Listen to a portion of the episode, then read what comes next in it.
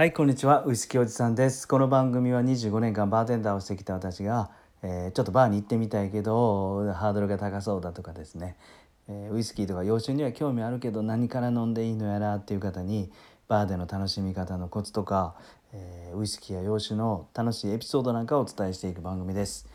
今日はねこの暑い暑いまあ雲一つない炎天下の最中ですね日中はまあ余裕で323度超えてましたとそんな中あの朝の10時ぐらいからねだいたい夕方の3時ぐらいまで畑仕事をしてましたよ。はい、でこれ、えーと、汗ダクダクにかいてね何のためにしてるかっていうと、えー、ハイボール今日の晩のこれから飲むハイボールを美味しくするために行ってきました。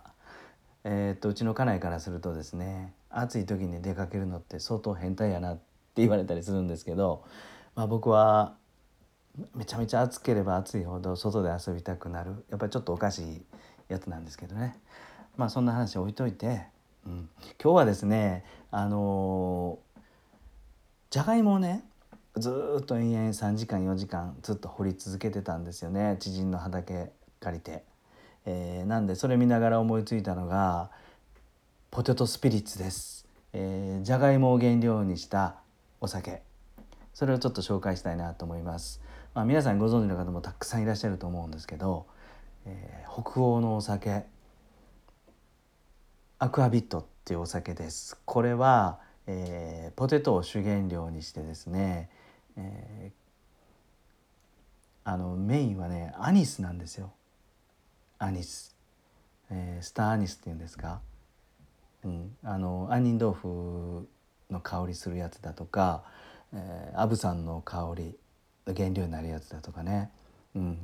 ペルノーの香りがするやつだとかやっぱちょっと癖のあるハーブ系です。ハーブ系をしっかり漬け込んで作る。まあまあ大体ほぼほぼ9割以上はあの無色透明な蒸留酒なんですけどね。デンマークとかスウェーデン。まあドイツも作ってます。アクアビットこれがねもう僕も大好きなんで非常に美味しいんですよね。えっ、とねあの大きく分けて分類としたらジンだとか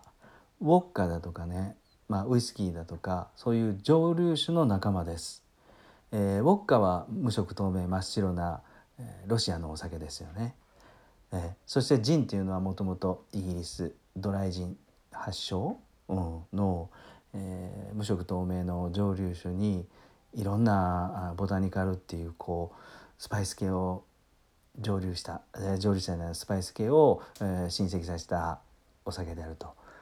うん、その仲間でねあのテキーラも一緒か。テキーラもメキシコの蒸留酒ホワイトスピリッツです。でその仲間でなかなかまあこの3つ大きな蒸留ホワイトスピリッツの仲間なんですけどなかなか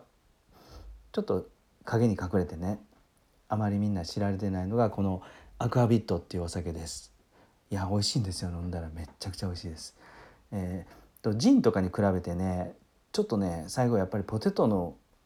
キャラクターなんですかね。甘みがあるんですよね。でこれねアクアビットっていう面白い名前はこれはですねラテン語の命の水っていう意味からラテン語で言うと多分僕はうまく発音できてないと思うんですけど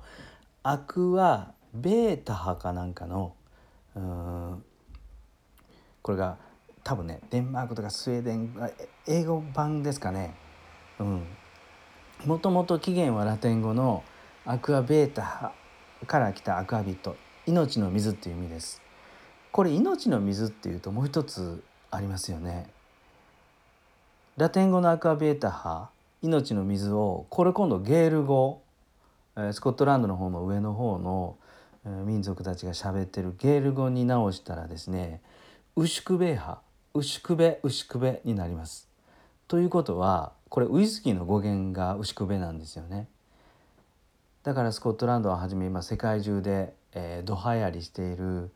ウイスキーっていう語源も実はこれ命の水っていう赤人と同じ意味です。これね世界中で結構この意味で、えー、何語に直してこのお酒が出てますっていうのは結構あるみたいですよ。はい皆さんのが知ってるかもしれませんね。うん、で名前は「命の水」っていうこの語源のアクアビットは、えっ、とねデンマークとスイススウェーデンが多いのかなあっちはですねあのちっちゃいちっちゃいえちっちゃいあの、まあ、小学生ぐらいの子もねキャンディーでねアニスの飴をペロペロペロあの食べてるのをなんかテレビかな？であの昔20年ほど前知人からもう全くアニスの味しかしないキャンディーをお土産にもらいました、えー、スウェーデンの旅行行った知人からね。もうペルノーの味しかしないような日本人が食べたらもうびっくりするような味のキャンディーをお土産にもらったんですよ。だから多分子供もねアニスっていう味はみんな結構好きなんじゃないかなと思います。だからこのアクアビットデンマークスウェーデンのお酒もみんなが飲むようなお酒もねもうしっかりしっかり個性的な味がします。なのでよかったら飲んでみてください。でこのねアクアビットで一番有名なカクテルっていうとコペンハーゲンっていうのがありますよね。このコペンハーゲンっていうカクテルは名前の由来はもちろんそのデンマークの首都コペンハーゲンから来たと思うんですけどレシピがね、えー、このアクアビットと、えー、クレームドマンダリンっていうマンダリンオレンジのねリキュールなんですよ。でそれとライムジュースでこれをシェイカーに、えー、注いでしっかりシェイクしてショートグラスで出すと。もうスタンダードなカクテルこれも何十年も前からコペンハーゲンってカクテルブック探すとねもう絶対出てくるようなスタンダードなカクテルです。でこのマンダリンオレンジというのがやっぱりこうホワイトスピリッツにはなかなかあったりして合うリキュールでねあのこのマンダリン系のリキュールっていうのは結構ねあのフレッシュなさっぱり感とかではなくて深い深いね香りと甘み濃厚な、まあ、アルコール度数もまあちょこっと普通のフレッシュなリキュールよりもちょこっとあるお高めなのでしっかり香りとあの濃厚な甘めのどっちかっていうとまあ30年40年前に流行ったようなベターっとしたリキュールなんですがこれをねホワイトスピリッツとレモン系の柑橘系の、あの果汁に合わせると非常に美味しくなりますよね。なのでこのコペンハーゲンというカクテルもですね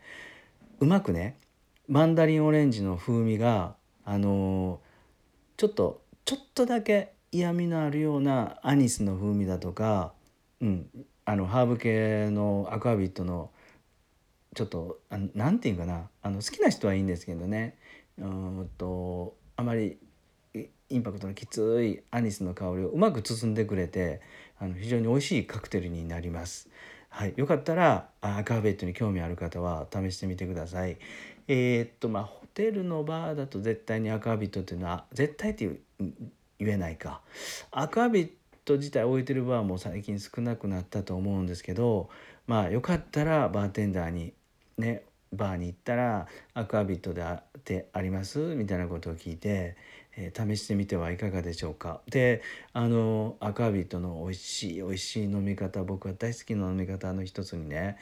やっぱりこれキンキンにフリーザーに入れておくと冷凍庫に入れておいてキンキンに冷やしておきます、えー、アクアビットも蒸留酒で40度以上あるんで冷凍室に入れてもほぼ凍らないのでね、うん、でそれで、えー、グラスにちょっとだけ注いで香りを変えてキュッて飲むのもめっちゃくちゃ美味しいですしこれねさっぱりさこのこの今めちゃくちゃ暑いこの季節はもう早い時間から日の高いもう暑い暑い時間帯からねトニックウォーターで割ってアクアビットトニックで飲むのがもう非常に美味しいです。いや、本当美味しい。ぜひ、あの試してみてください。うん、アクアビットもあのスウェーデンとかデンマークドイツとかね地元に行ったら面白いお酒面白いアクアビットとかあの本当に美味しいあのちっちゃなちっちゃな蒸留所ね農家みたいなところが使ってる作ってるねあのアクアビットの蒸留所もあると思うんですがなかなか日本ではね入ってこないです入ってきてないと思う。でだからあのー、まあ有名なのはオールボーとか、まあ、リニエとか大体5銘柄ぐらいだと思うんですけど、まあ、よかったら一回お試しください。今のこの時期夕方はですねキンキンに冷やしたアクアビットとトニックウォーターキューって飲んで美味しい美味しいカクテルになると思います。はい今日も最後まで聞いていただいてどうもありがとうございました。それではまた。